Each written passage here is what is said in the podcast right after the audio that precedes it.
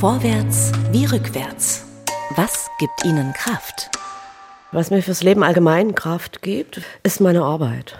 Und das heißt, in dem Falle auch die Disziplin, die dazu gehört, im Atelier zu sein. Auch wenn es mal nicht gut läuft, dass es einfach seinen Fortgang findet und ab und zu ist man dann überrascht und ganz glücklich. Rückwärts. Die Bilanz für 2023. Über welches Ereignis haben Sie sich am meisten gefreut? Also ich habe einen sehr bemerkenswerten Film gesehen mit dem Titel Anatomie eines Falls mit einer wirklich sehr beeindruckenden Sandra Höller und ich muss sagen, dass dieser Film mir lange nachgegangen ist, was äh, nicht immer der Fall ist. Und ich habe im September eine wunderbare Reise mit Freunden gemacht nach Niederschlesien. Wir haben eine beeindruckende Stadt kennengelernt, nämlich Breslau und wirklich äh, sehr entspannte Wanderungen gemacht am Fuße äh, des Riesengebirges. Ja, das waren eigentlich die beiden Sachen, die mir vielleicht oder wahrscheinlich in Erinnerung bleiben in diesem Jahr.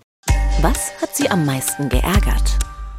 Äh, da kann ich ganz knapp antworten, knapp deshalb, weil wir sonst übermorgen noch hier sitzen und darüber sprechen, das ist unsere aktuelle Regierung.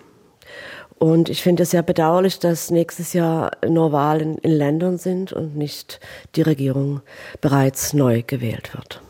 Vorwärts. Der Ausblick auf 2024. An welchem Projekt arbeiten Sie?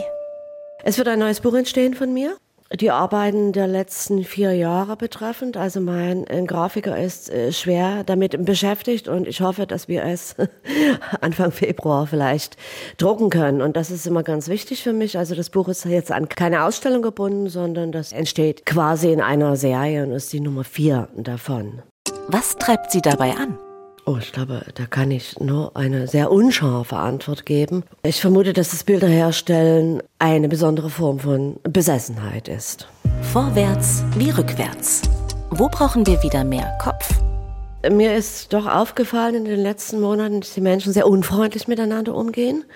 Und da würde ich mir mehr Kopf wünschen, im Umgang auch mit unbekannten fremden Menschen, dass öfters mal gelächelt wird, dass man sich entschuldigt in Bus und Bahn, wenn man rempelt, andere touchiert.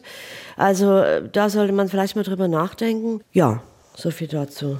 Und wo sollten wir mehr auf unseren Bauch hören?